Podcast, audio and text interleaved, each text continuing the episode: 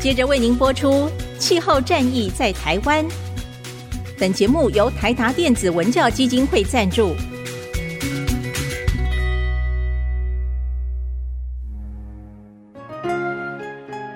换装一颗 LED 灯，一年减碳七十公斤；喝咖啡使用环保杯，一年减碳四点零一公斤；上班出门前记得把保温电热水瓶的插头给拔掉，一年减碳一百五十七公斤。面对气候战役，对抗地球暖化，可以是个人的事，更需要政府及企业的参与。台达电子文教基金会邀您一同寻找既能提升生活品质，并可大幅提高能源使用效率的提案。欢迎收听《气候战役在台湾》。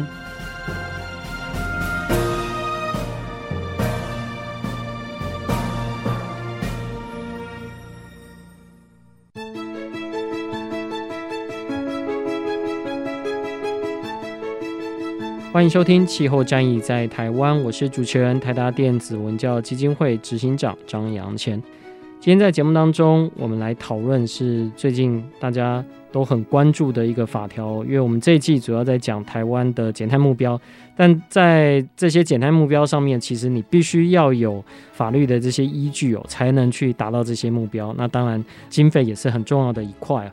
那在这里面最重要的一个法条，我相信会是刚通过这个气候变迁因应法，之前叫做温减法、温管法，呃，温室气体减量及管理法。那现在等于是重新做一个修订之后，那现在已经在今年的一月十号三读通过了，可以说是台湾气候治理一个里程碑。那这中间到底跟我们提到二零三零年台湾的这个减碳的目标，二零五零年净零的目标，这个法可以扮演一个什么样的角色？以及党团各着不同颜色的政党在针对这样的一个法条，是不是具有高度的一个共识？共同为台湾的下一代以及呃台湾未来绿色的竞争力共同推动与把关呢？我相信这应该是蛮多人蛮好奇跟有兴趣的。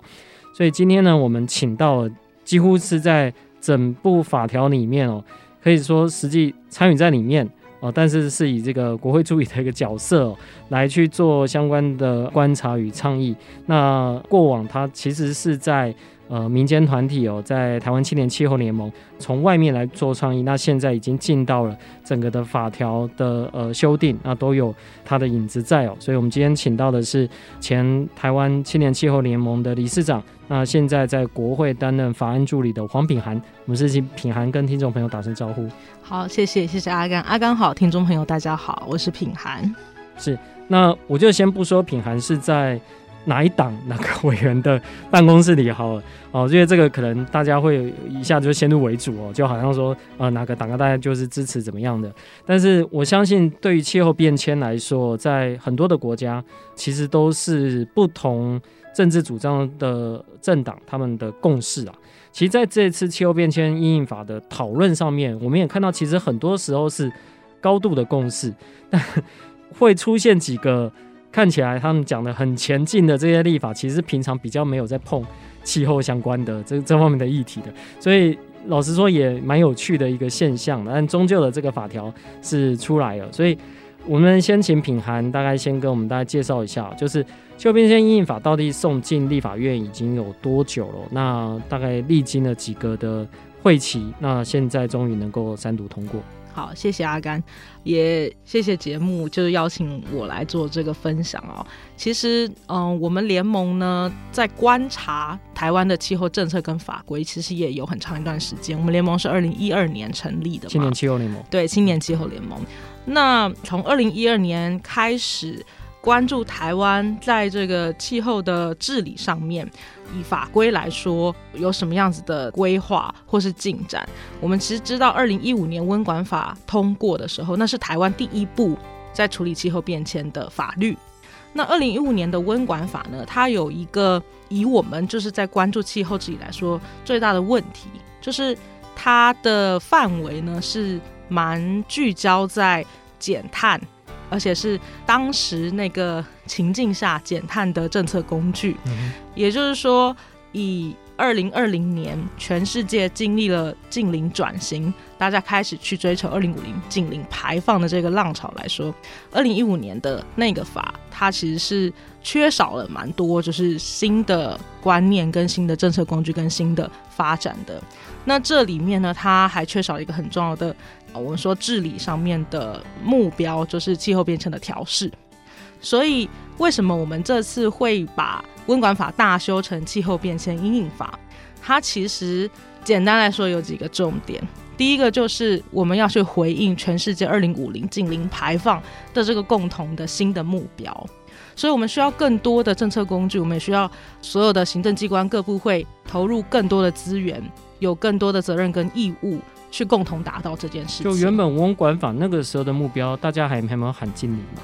对，那个时候是二零五零年减半，减半啊哦。那现在近零，那近零的意思就是说，我们人类活动制造的这些二氧化碳排放量，跟我们去做的所有的措施，把排放量去移除，这两个量扣减之后要等于零嘛。嗯哼。但他的意思并不是说完全不排放，我相信这个听众朋友也都会有基本的认识。但是在原本二零一五年的那个法的时候呢，它确实二零五零的目标只是减半而已。哦，那到了现在，大家追求的是二零五零要近零，所以这是第一个很重要的目的。第二个当然是这几年来呢，全球国内外都有非常多严重的极端天气事件。我相信大家也都在新闻看了非常多国外近几年，像是澳洲的大火，然后大家看到非常多的这个野生动植物在大火当中失去了生命。我今天早上看新闻，二零二二年好像全球。因为天灾造成的损失是三千多亿，对对，对，那那这个当然对于自然环境的这个损害，对于呃人类经济然后社会上面的这些损害，它都已经是一个不可忽视的状态。嗯、然后全球不断的升温暖化的状况，又导致更多的这些气候变迁的灾害持续的发生。这个大火对生态的影响是一个。然后暴雨啊，然后包括像大家现在非常关注的这个土耳其叙利亚的这个地震，它其实也都会因为极端天气，当一个灾害发生的时候，它会有各种复合式的灾害，它会让人类在面对这些灾害的时候变得更加困难。所以这个调试呢，它就会是气候治理里面一个非常非常重要的一个支柱。但是我们在二零一五年那个法里面完全是。你可以说完全没有谈到调试到底该做些什么，所以这是第二个重点。那第三个重点当然就是说，我们要去做到二零五零的近零，我们要去做到调试，我们需要有非常多的社会制度跟资源的支持，所以它必须要有资金的进入，它必须要让大家对于排碳这件事情是有成本的，有一个很直接的观念，它在法规里面要被要求。所以第三个重点就是说，我们怎么样透过各式各样的社会上面政策的工具，或者说公民的参与等等的做法，去达到减碳跟调试这些事。嗯、所以我们会说，这个大修呢，它等于是把呃过往我们没有注意到的都补齐了。所以这也是在这一次的修法里面呢，延伸出来。就是有很多大家卡住的比较艰难的议题，其实他想要回应的都是呃，我会说就是这三个主要的概念这样子。好，是，呃，我可以说，在之前八年前的这个温管法，因为当时其实台湾也设定了我们的减碳目标嘛，那个时候也是很快的时间，突然就就过了，嗯，那当然也是吓一跳这样。那我们那时候到国际上也是很大声的说，哎、欸，台湾也有我们的减碳目标，对。可是，在当时的那个法里面哦、喔。可以发现，包括像是呃，里面提到像温管基金，嗯哼，其实从头到尾，它的温管基金都是从空费来的。对，对，它其实并没有自己一个基金。那少了钱，你说要用从公管提拨这些钱去督促，或是希望促成什么样的改变，其实很辛苦的一件事情。没错，对。那当然有一些减碳的呃相关这些机制在，但是一个很重要，在学界常常在讨论。我想，呃，每一次参加能源会议。就是学者都会提到，那你到底碳或者是不论是税或是费，到底有没有给碳一个价格，嗯，然后去促成这样的改变？没错，我想这也是在这一次的气候变迁因应法里面，其实很重要的一块，就是碳费的一个制定。是是。好，那既然已经是八年之后再来做这样的一个修正哦，我不知道就你的观察，嗯，在这一次修正里面，不同的政党或是不同的利益相关方，他们当初是怎么去看这个法条？因为好像法条一开始草案出来的时候，除了行政院版，其实各个委员提出了不同的版本。是是是，是，对。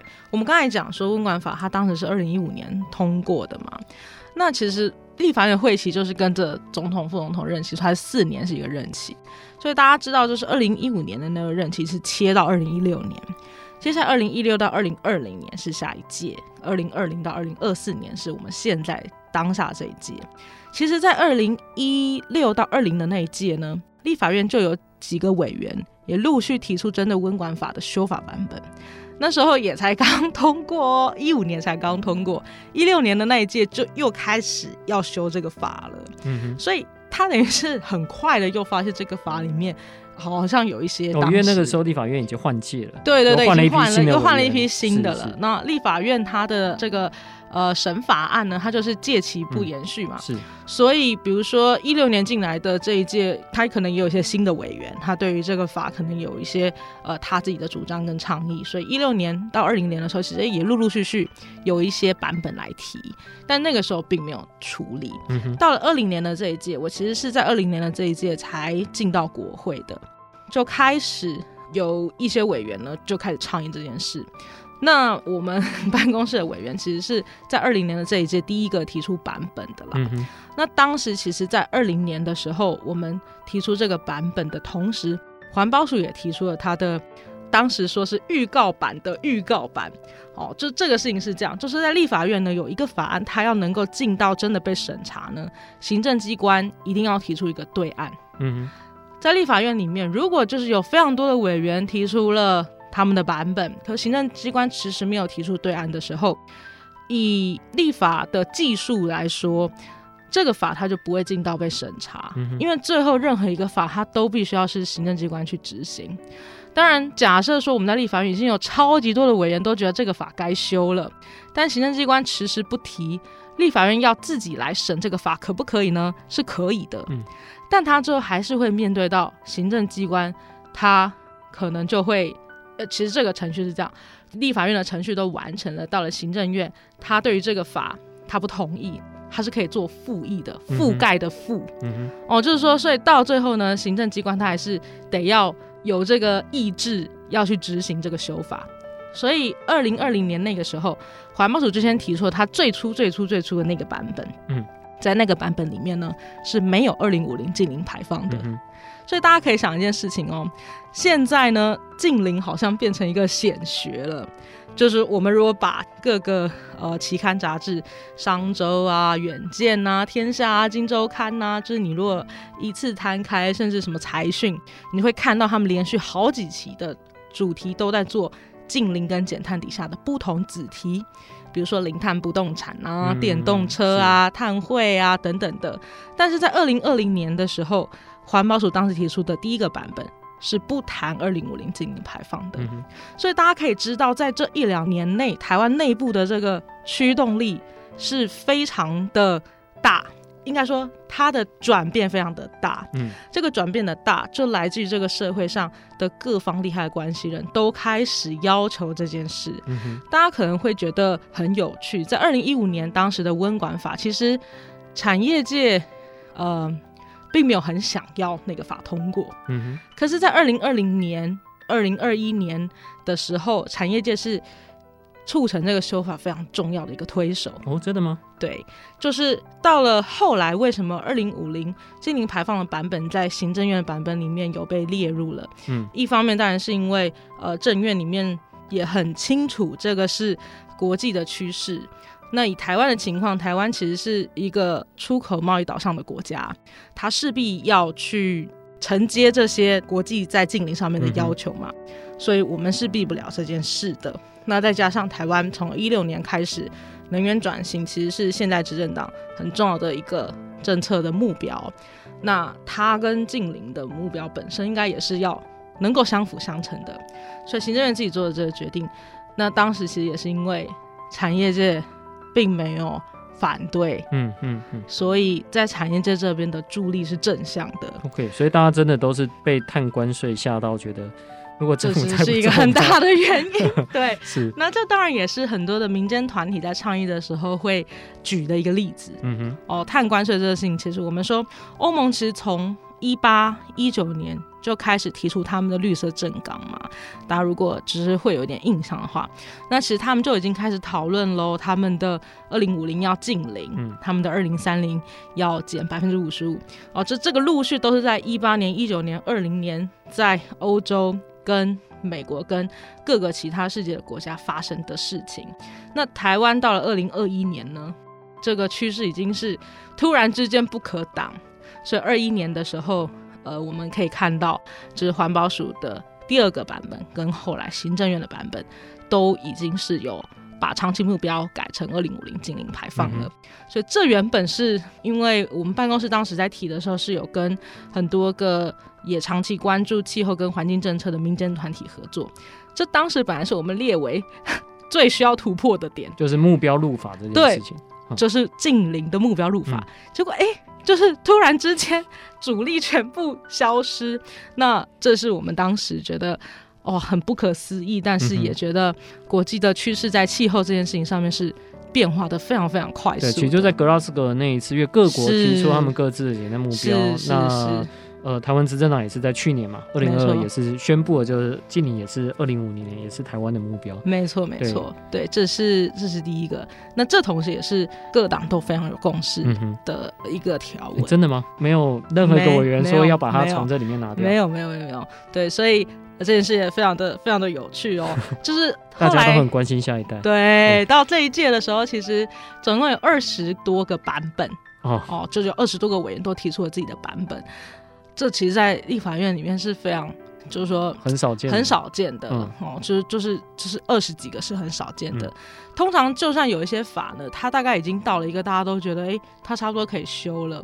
有十个版本就哎就很了不起了，有二十一个版本是真的很多的。对，那这是第一个。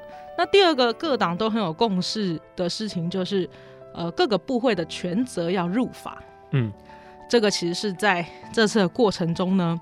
我个人会觉得，就是协调了很久，哎，然后各党的意见都非常的一致，嗯、到最后行政机关让步的一个倡议。所以他们原本并不想把 RNR 写在法里面。对，最开始的时候是完全、嗯、完全没有。嗯。但到了后来呢，行政院的版本，哦，这个权责入法，各个部会权责入法，也同时是产业界跟民间团体的共同。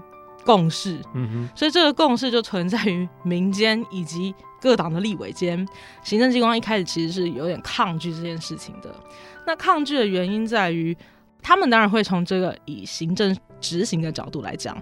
如果你今天在法里面你写了 A B C D E F G，然后你写了十几个部会分别要做什么事，万一之后这个部会改组了呢？嗯，万一之后这个部会它不见了呢？万一有一个新的事情呢？我是不是要重新来修这个法？哦，他就是他们会有点对于这件事情会觉得会增加他们行政的成本啦。嗯、但可是对于立法院来讲，我当然希望在母法里面就把这件事情给定锚嘛。我不希望就是发生一些各个部会互踢皮球的状况啊。嗯、因为气候变迁的任务，它有一个很重要的本质，很多是需要跨部会协作的。那跨部会协作就会发生 A 觉得是 B 的事，B 觉得是 A 的事，最后就是三个和尚没水喝嘛。嗯、所以，我们过往也是从二零一五年开始发现了这个问题，持续的发生。这一次，我们就也很坚持，一定要把部会权责入法。那这个过程其实也经历了后来呃行政院的版本，先把它放在立法说明栏里面。立法说明栏呢，它当然对于这个法未来的执行，它都是会有一个。方向的指示的，就是说，如果你解释这个条文本文的文字，诶，你觉得有点不太确定这一条当时在定的时候，它背后的目的是什么的时候，大家就去看立法说明。公务员他去执行这个法，他也会看立法说明。嗯、所以写在立法说明里面，当然会有它的效力。不过，当然还是本文更好嘛。是是。所以在这个过程里面呢，呃，好几次，包括就是在立法院里面，它会有一个一读、二读、三读的程序嘛。一读就是说，诶，在院会里面有这个版本进来喽，那议事处他就会把谁提了什么版本啊念过去，好，这就是一读。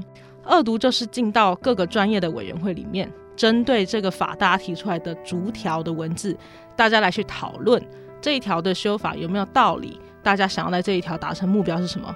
所有的委员来表达意见，行政机关来回复意见。如果大家有共识，这一条就会在现场呢，诶、欸，可能就通过，或者说调整成什么文字通过。如果没有，它就会被保留。那保留之后呢，就会进到刚才阿甘一开始提到的党团协商，就是说我这些被保留的条文呢，我就会以各党的党团为单位，大家来各自再提一个版本。好，那我们在这些版本之间呢，看能不能再找到一个共识。如果可以，哎，这一条又 OK，不行就再保留。所以经过了四次，就是很多条文被保留，又在被讨论，又在被保留。所以我想请问一下，所以在这次呃气候变迁因应法里面，在委员会讨论的其实没有太久，对不对？因为大部分都被保留了。对。哦，为什么那时候的氛围是怎么样？那时候氛围就是，嗯、呃，因为一开始呢，行政院它的那个版本就已经有不少的团体跟不少的立委针对行政院版本已经提出了一些，嗯，大家觉得应该要调整的地方。嗯，但是行政院就是说环保署呢，它在那个审查过程中呢，它并没有先针对大家提出来的重点，先改一个版本给大家说，哎，那改成这样好不好？所以。所有的委员就再讲一次，他们想要改成什么样子？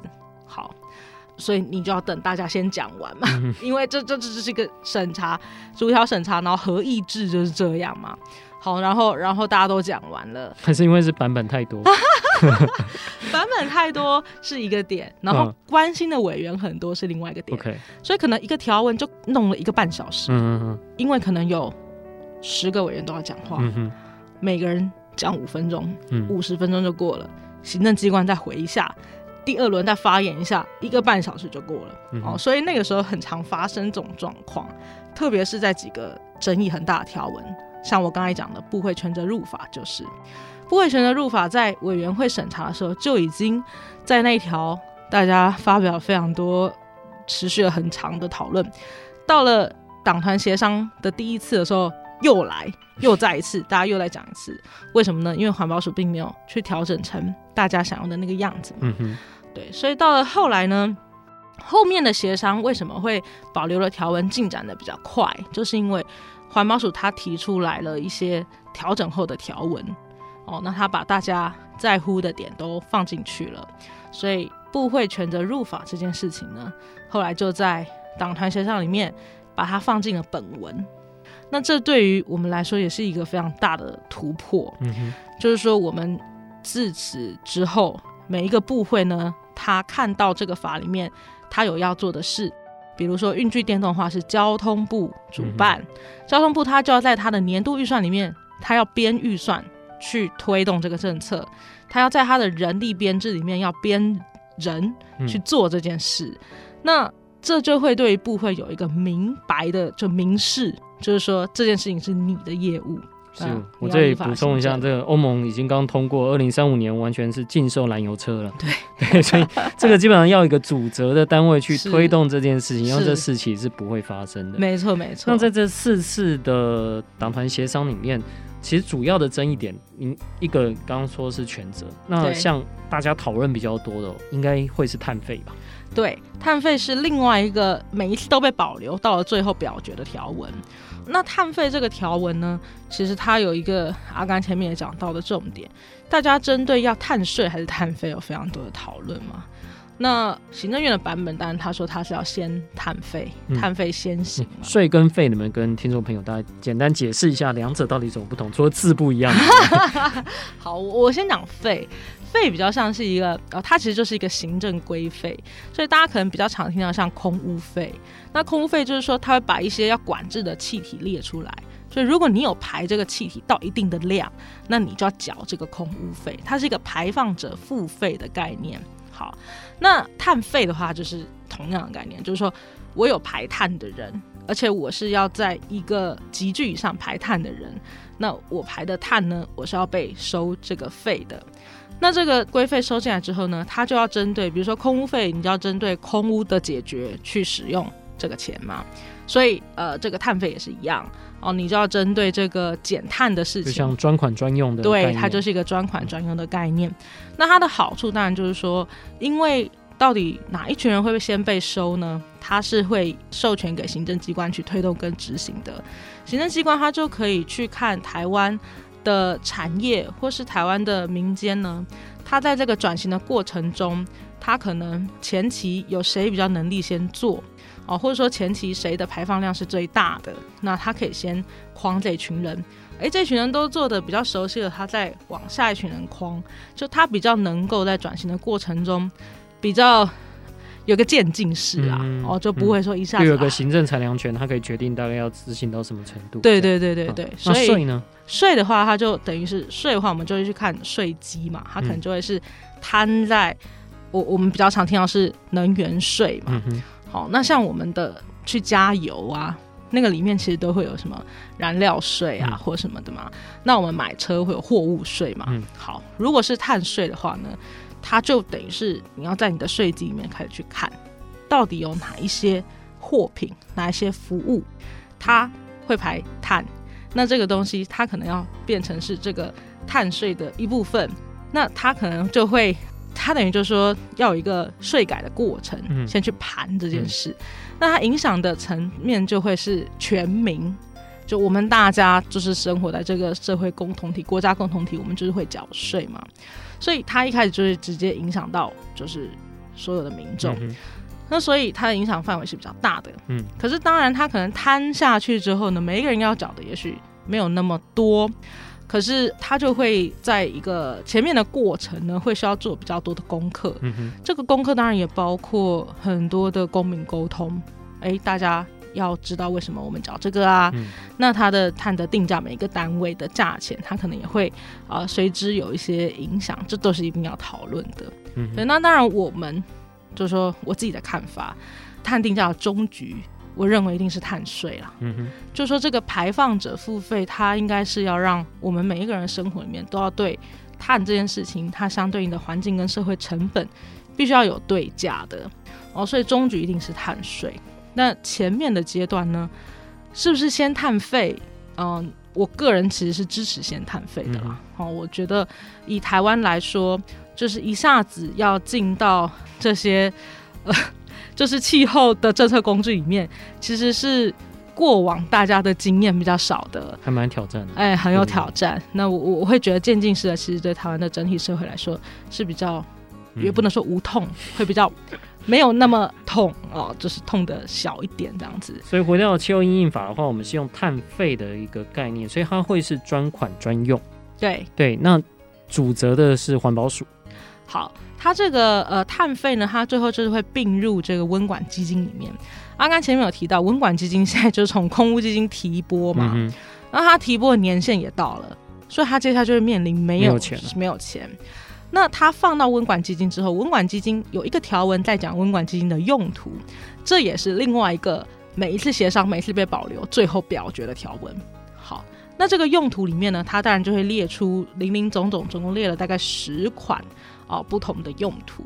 这里面当然会讲到跟减碳有关的、跟调适有关的、跟气候变迁的科学有关的哦。那它就是要在这些用途的范畴里面去运用这一笔钱。那这次我们也把，比如说公正转型当成是其中一个用途，包括原住民族的公正转型啊、嗯哦，所以在用途里面呢，它都确实是要回应到因应气候变迁这件事哦，它就是要专款专用，对，所以专款专用它联动的就是说，它有一个条文很明确的去规定它有哪些用途，然后它的主管机关是环保署没错，可是因为它是一个特种基金，就是它是在一个。特定的法里面规定的特定用途的基金，所以他最后还是要回到行政院的主机总处那边去管理。嗯哼，所以他也不是说环保署自己说我这样用就这样用，他还是要在行政院有一个跨部会的协调，才最后是那个钱怎么出去哦。所以这个是碳费放到温管基金，温管基金使用的，接下来会。进行的方式，嗯、但碳费收多少钱在母法里面没有定。当初有人想要放进去吗？对，没错，这其实也是另外一个争 争执点，也是到最后表决的争执点。嗯，这个讨论就是说，我们要不要把起征价放进去？嗯哼，起征价放进去，就是哦，其实法律是这样，就是你任何一个写法，它都会有好处，它也可能会有未来的隐忧。起征价放进去，当然我会有一个定锚嘛，嗯、我从一顿多少钱开始收，好，但首先你就要先有一个概念，就是这个一顿多少钱呢？它必须要是基于科学的论据。哦，那他还要去考虑每个国家的国情，所以他前面是需要有一个做功课的状态的。我不是说好像随便喊一个数字就这样写进去了，嗯，这是不负责任的做法。嗯、所以他前面需要一个这个过程。那老实讲，台湾现在还没有一个这个过程。嗯，就是说有一些呃民间的智库或是环保署自己也跟国外的智库单位合作，有推出一些报告。那它还是一个研究报告的性质，嗯、哼但他有没有真的去盘了台湾这些所有的社群，跟他有没有知道说我的碳费定在多少钱，能够真正驱动这些大的排放企业去减碳？它这个都需要有很多的经济模型的推估的计算，嗯、所以贸然定一个数字，其实我会觉得是有点危险的。嗯、哼好。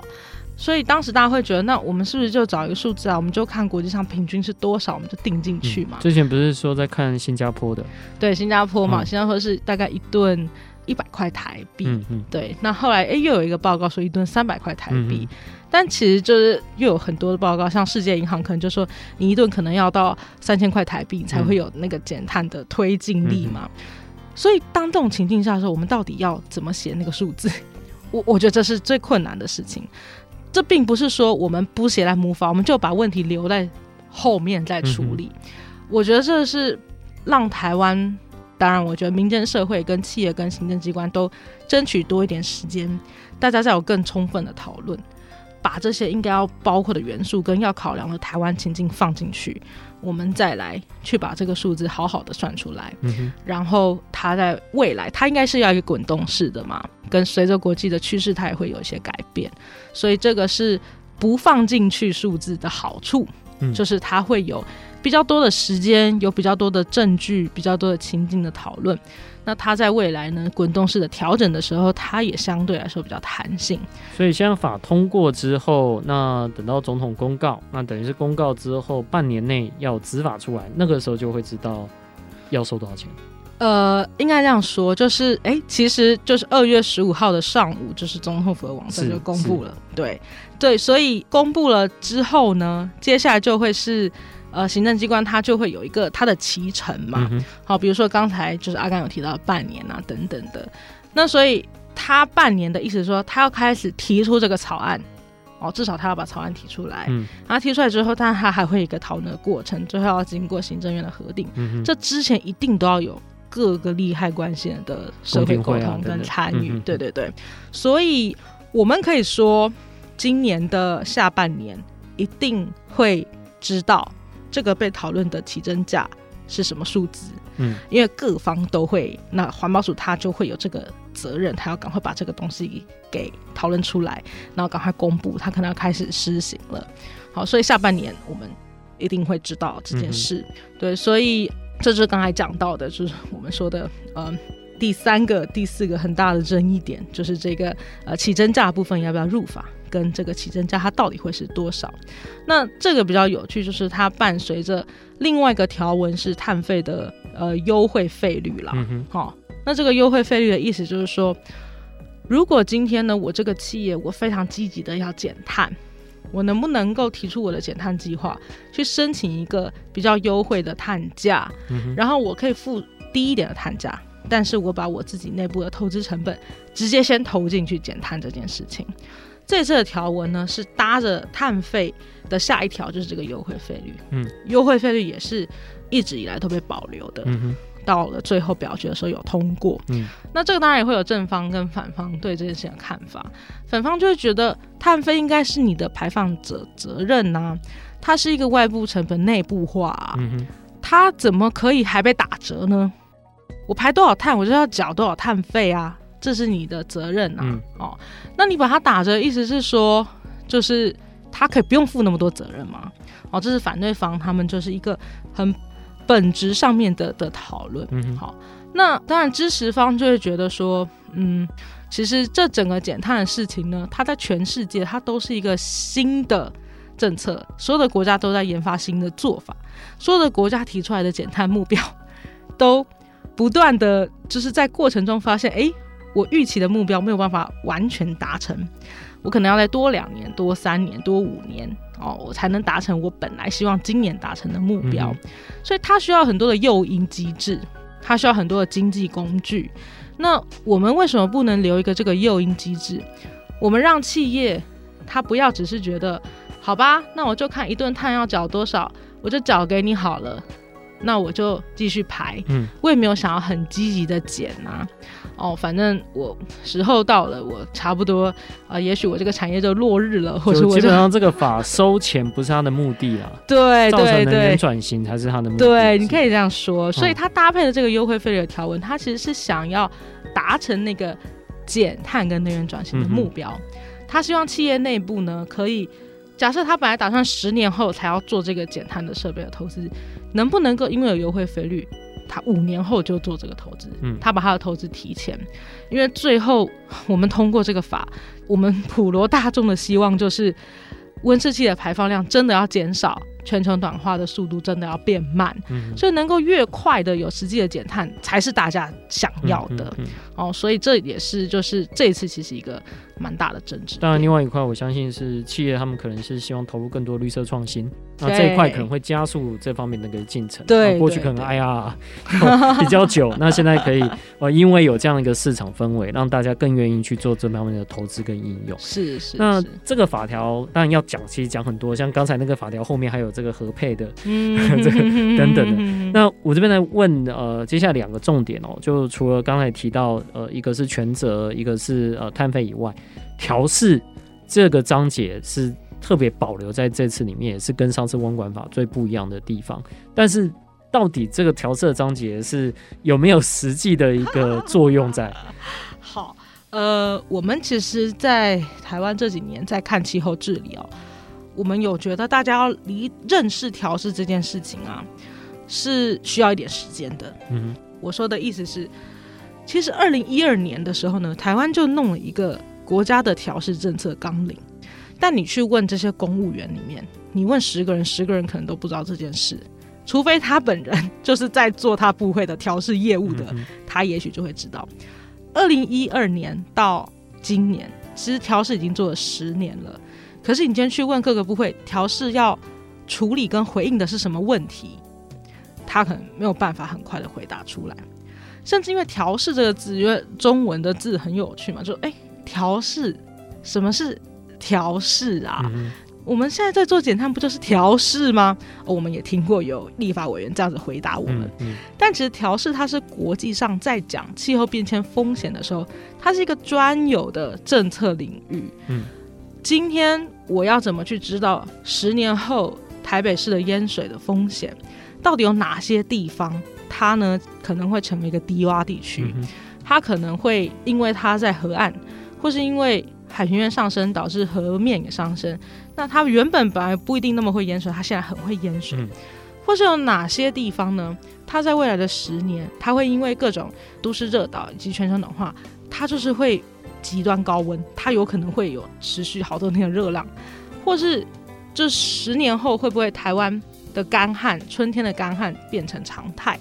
大家可能会有印象，二零二零年底到二零二一的年初，其实我们经历了一个百年大旱，就是那个时候在桃竹苗，然后中部哦，然后云嘉那边的。很多水稻都是停管的，嗯、那农委会就给农民补助补贴嘛。就过去我们可能是用补贴的一个方式让你去做这方面的营。但现在看起来，这个补贴必须要更有计划性，然后甚至有法源去做这件事。对，那再来就是说我能不能够不要只做补贴？我事先知道，假设我每年到了春季，我就是可能会经历半年左右的干旱，我的水资源的运用，我可不可以更有准备？嗯哼。比如说，大家现在可能听到很多企业，他会在自己的厂去做再生水的那个那个厂嘛。那未来这个事情能不能够也在农业用水上面有一些运用？嗯。甚至是当我知道我们的水资源就是只有这样的量的时候，到了春季，我就是会面临水资源的缺乏的时候，我水资源的分配呢？以前大家都会说，为什么农业用水都是摆在最后面？嗯哦，民生用水、工业用水，甚至、哦、工业用水可能都会是最优先给的，然后民生用水才是啊，接下来可能是农业。可是如果未来因为气候变迁的关系，我们的粮食的生产量越来越少的时候，你又把农业用水摆在最后，这对于长期来讲是正确的吗？这就是调适要考虑的事情。他就要把所有的这些气候变迁的风险都一致列出，然后哪些决策加成起来会让这个风险变大，我们就要避免这件事。好，所以调适他要做的就是去预先的把这些风险给评估出来，然后我要做出跨部会、跨治理层级、跨中央、跨地方的这个决策，去让这个风险影响我们人类社会越少越好。那这一次呢，他就多了一个调试专章，嗯哼，所以他一开始就先介绍调试的目标哦，是这个，嗯、是我们刚才讲的这些。嗯、那所以呢，在这个目标我们要怎么达成呢？首先，我必须要有足够的气候变迁科学资料，我才能知道到底五年后、十年后各个地方的降水啊，这些温度的状况可能是怎么样。这个气候资料的评判，它会跟国际上所有各个国家科学家一起做的那个气候变迁的评估，它会。可以互相支持，所以国际的资料可以支持台湾发展台湾自己的资料，但台湾也必须要有自己的科学能量，才能够去做出我们在地适用的资料。可是这些论述并没有责任或权利彼此之间的关系，所以以调试专章的话，它是要律定政府你要去做这件事情，要不然会会有什么样的处罚吗？我不知道。OK，好，阿，刚刚讲的确实是，就是说他的要求的对象其实是各个部会，是，就是说政府机关你要先做到这件事嘛，因为所有的资源都在你身上啊。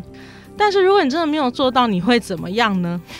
这其实跟这一次另外一个很大的争点，就是我们所谓的公民诉讼条款有关，就是说这整部法它叫做作用法了，哦。就是说，它的作用就会发生在我这个法，它要求谁做什么事。嗯哼。好，所以呢，比如说这部法里面，其实大部分要执行任务的人是行政机关，那有一部分会是这些排碳的排放源。嗯。呃，有一部分可能会是全部的公民啊，但公民的部分它比较都是鼓励性质的，嗯、比如说他透过教育宣导啊，他透过讲补助啊。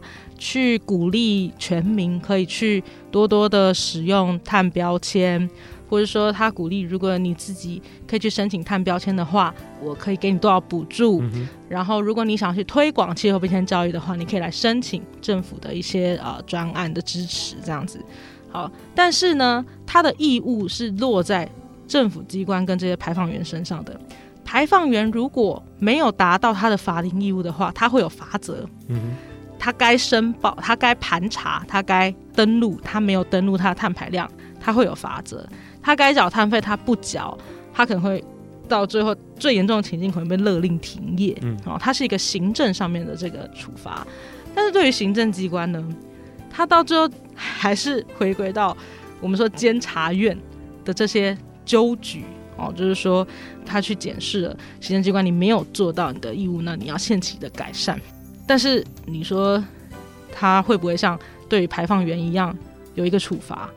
就是呃，我想大家听得很明显，就是没有。所以调制专章基本上是一个善意的提醒各个部会，就是说呃，要去做这方面准备。这个法里面呢，它大部分的，比如说对于行政机关的这些减碳的义务，你也都可以这样理解跟认识它啦。哈、嗯。但是有写在里面。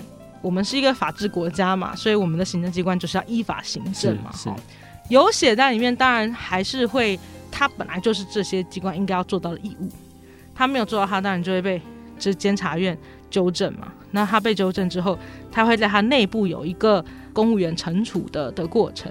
那他可能到了情境很严重的时候，长官可能要下台。嗯、哦，他会是一个比较政治责任。嗯。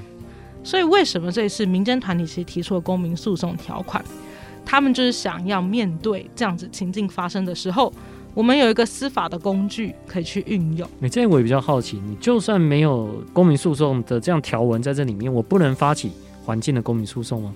呃，台湾的状况是这样，我们的环境基本法里面呢，它有一个规定是说，如果公民想要提环境诉讼的话，它必须要是那一个环境的法规里面有一个条文说，什么情境下可以提环境诉讼。我所以在台湾不能像美国，我可以去控告石油公司，可以去控告工业开发公司，它造成的这些污染或者是呃损害吗？呃，应该这样说，就是嗯，以台湾的状况来讲，就是他到最后就是这个行政法院他要不要受理嘛？哦，好，所以行政法院受理呢，他就会去看，哎，我这个诉讼的的当事人，我的诉讼标的，这这些东西成不成立嘛？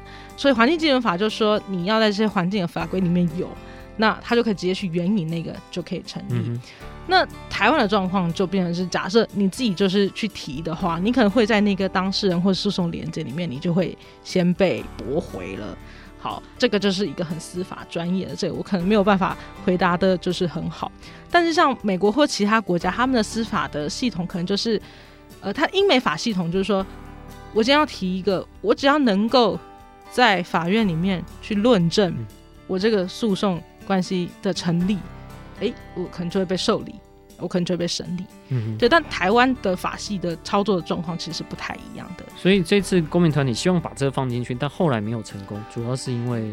好，这件事情其实，在党团里面讨论的时候呢，嗯，并没有很踊跃。嗯，那有一位委员，就是他很极力的希望可以保留。就是因为他的主张，所以后来这个就被保留到最后的表决。但在表决的时候，他还是被否决了、嗯、哦，所以他就是最后没有在法里面。那所以我们可以说，我的观察会是，这个社会包括这些立法委员们，对于气候变迁的法跟政策要有公民诉讼条款，都还没有很认识。嗯，就说大家有觉得，哎、欸，有。有有必要吗？有需要吗？还没有，嗯，被很说服。不像碳费或是目标。对对对对对，就它还不是一个在就是大家的认知上哦，就觉得哦哦，你讲一讲，哎，我就觉得对这个有道理耶。好、嗯哦，那当然行政机关的抗拒是很明显的。那他们有几个理由，第一个就是说，嗯，这个法呢，它本身已经是一个，就是它它本身已经是一个对大家来说很。很很难达成目标的法了，在全世界也都是嘛。二零五零净零排放，其实气候的法规对全世界的国家来说都是一个很新的，嗯哼，哦，很新的法跟很新的政策目标。那所以对于台湾的公务系统来说，他也觉得哇，这事情你要我达成，我真的是得费九牛二虎之力，我都不一定可以如期的达成的。所以他们心里会先有一个这个前提的担忧。那今天我如果没办法。做到什么事的时候，又可以有公民团体透过这个条文来对我起诉，那我真的是会很担心，我是不是时常要被起诉？嗯哼，因为有可能他，也许他觉得他很努力的做，但过程中就发现一些本来没有盘点到的问题。我会说，这其实也是这几年再生能源在台湾发展的状况。嗯哼。二零二五的目标现在看起来是没有办法如期达到百分之二十，有可能要到二零二七才能达成。嗯。为什么会这样？其实是因为过程中大家发现土地使用上面很多不同需求之间的呃利益的冲突，那它造成了我们在过程中必须慢下来。那我们也可以去类推到气候政策。他有可能也会有这种情境，嗯，他在过程中可能需要慢下来，所以他有很多东西可能没有办法如期达成的时候，这些行政机关就会觉得他必须要去面对这个风险，然后他有可能会被告，所以他就会觉得、呃、很抗拒，很抗拒。但设目标不就是为了要达到吗？啊、对，就是我我觉得这对于大家来说都是一个很直观的期待嘛。嗯、那嗯。行政机关他可能认为，就是对他来说这个压力很大，嗯，那他到最后他可能就是特别要设一组人，就是时常要去处理这些起诉进来的回应，或者说出庭或什么的，所以他们就会觉得这个行政成本对他们来说太高了。嗯嗯嗯。呃，那最后当然没有通过，就是呃，毕竟现在当然是一个执政党多数的国会，他在很多的决策上他还是会考虑。行政机关的这个这个的主张啦。那我其实我也必须说啦，我认为啦，今天不管是哪个党主政啊，他们都不会大概推这块都不会想要，因为公务员系统它是一个呃，它换来换去就是换上面的长官呐、底下的人是一样的嘛。那其实这一群人，他们对这件事情现在就是还不了解，嗯、那还没有办法认同，甚至是会觉得很害怕。对，所以我会觉得这个是这一次公民诉讼条款没有办法通过，当然一个很主要的原因。但没有这个，我们就不能监督政府了吗？嗯，我也不觉得是这样。嗯、其实这次会有这样子的修法，我认为很大的推手其实是民间的社会，嗯、民间社会包括。长期在参与这些的环境跟公民团体，然后很多的学术的专家学者，然后很多的企业，就是我认为我们必须要这样子去跟气候法互动。嗯哼，就是说公民的参与要更主动、跟积极。那当然，在这一次的法里面，它在很多的程序上，它都有把公民参与的程序又写得更具体。那我觉得。呃，这个参与的过程就会是督促这件事情滚动调整的过程。我甚至都觉得这个法，它未来也许三五年就要修一次，嗯、它也许三五年、五年就要有一个很大的改动，因为全球的趋势是变化的太快了。对，所以呃，对于这这个法的一些公民参与，包括嗯不同的社群，当然包括青年，我认为都会呃比较是要用这样的态度去面对。嗯好，关于这个法，其实我们真的可以讲三个小时哦。时间关系，我们大概就今天先进行到这边。那非常谢谢品涵的分享哦。那不论如何，我们终究是有了一个更为前进的气候变迁的阴影法。那这个法也列了目标，接下来执法判定价的这个起征点大概也会确定。那当然更重要的是，让台湾的企业能不能借助这样的一个法案的法条哦，彼此之间能够找到更加创新的一个动力哦。我相信这个是。呃，除了就是对于呃像国外这个碳关税会瑟瑟发抖之外，我想 大家应该去想一下，我们可以借用等于是朝野的一致的这个共识哦，去思考一下我们在整体的一个经济环境下，可以如何更快的朝向绿色经济来迈进。今天非常谢谢平涵，谢谢，谢谢。以上节目由台达电子文教基金会独家赞助播出。台达电子文教基金会邀您一起环保节能爱地球。